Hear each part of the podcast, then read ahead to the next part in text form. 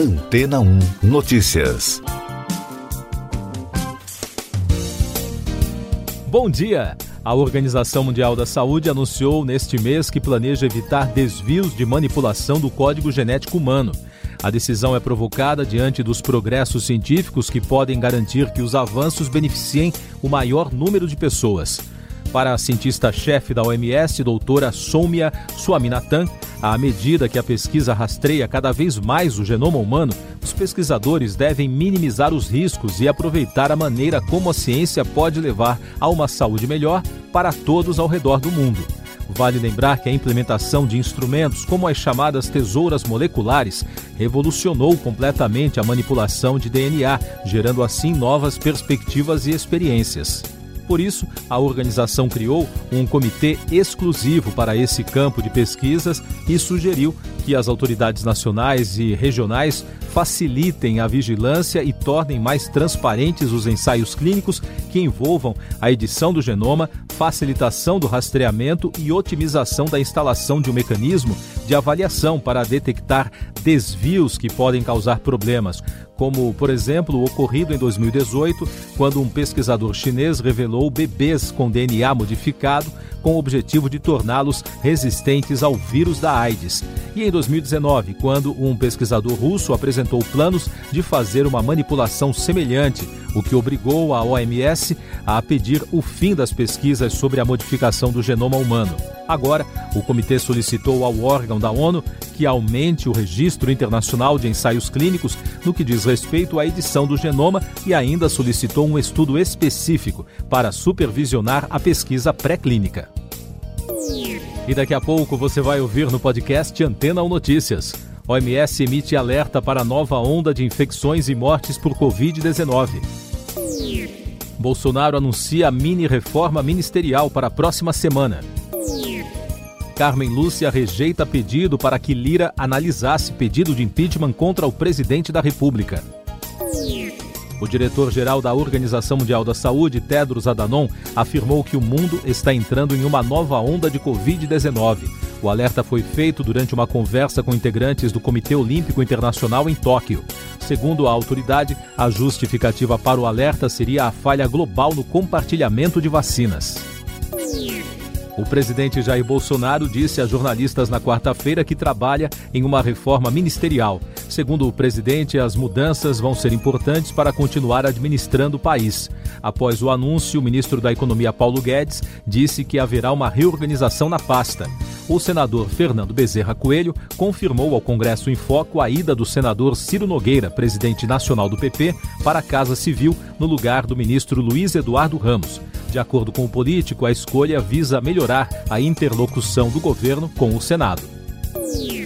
A ministra Carmen Lúcia, do Supremo Tribunal Federal, rejeitou um pedido da oposição para obrigar o presidente da Câmara, Arthur Lira, a analisar um pedido de impeachment contra o presidente Jair Bolsonaro, que faz uma referência a uma solicitação protocolada por entidades civis em 2020.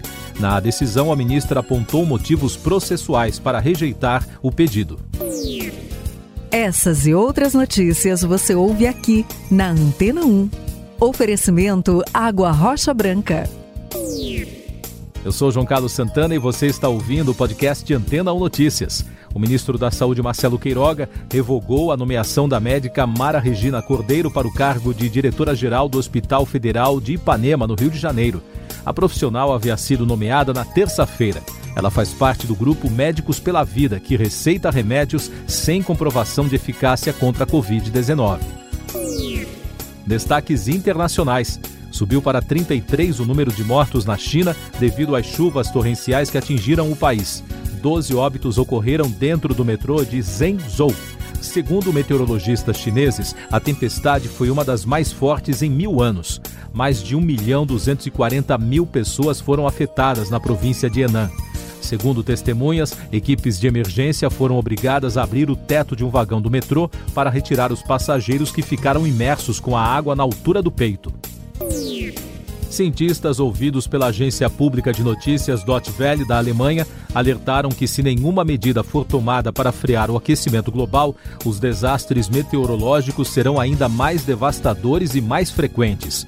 Na Alemanha, mais de 160 pessoas morreram e o um número ainda maior estão desaparecidos por causa das enchentes que varreram grande parte do oeste do país na segunda semana deste mês.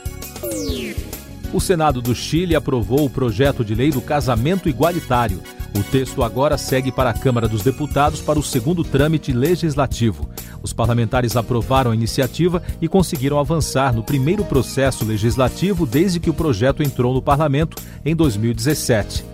Na Argentina, o presidente Alberto Fernandes anunciou uma reforma no documento de identidade, que agora, na nova versão, permite aos cidadãos declararem seu gênero com uma terceira opção de não binário a pandemia no Brasil. O país registrou na quarta-feira 1.388 mortes por Covid-19 e soma agora 545.690 óbitos desde o início da crise. Os dados mostram a menor média móvel de mortes nos últimos sete dias, desde 26 de fevereiro.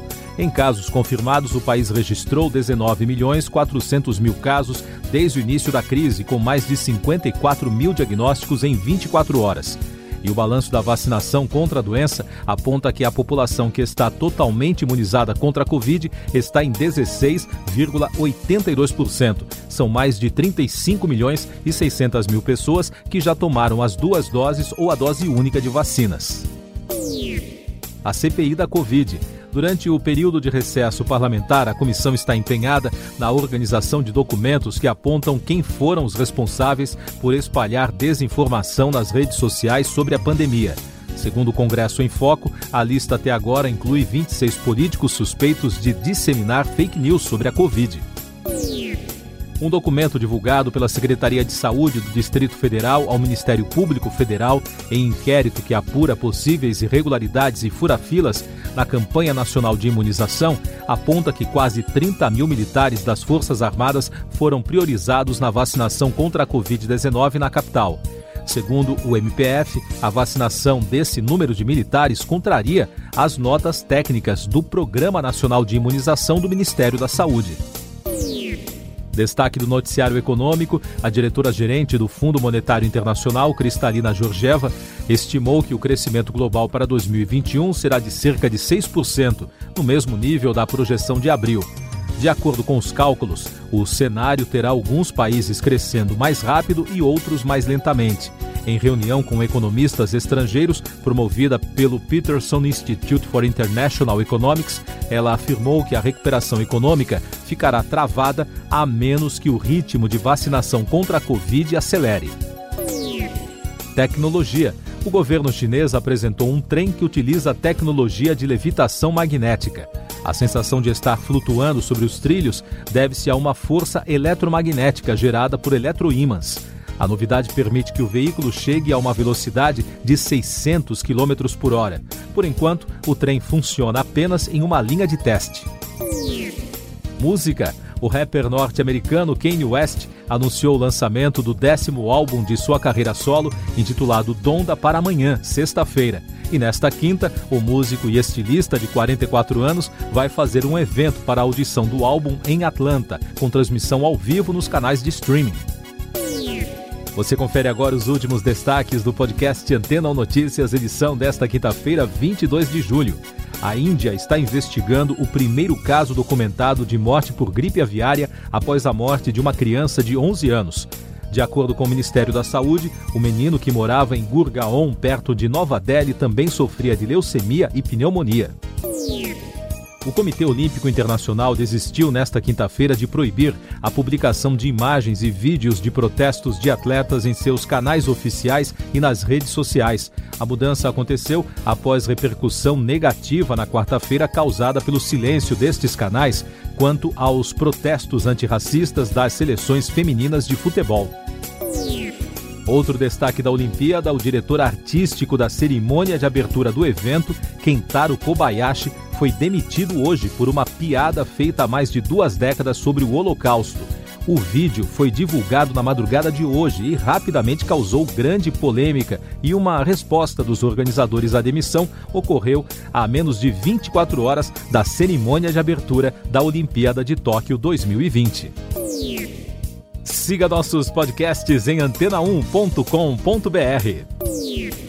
Este foi o resumo das notícias que foram ao ar hoje na Antena 1.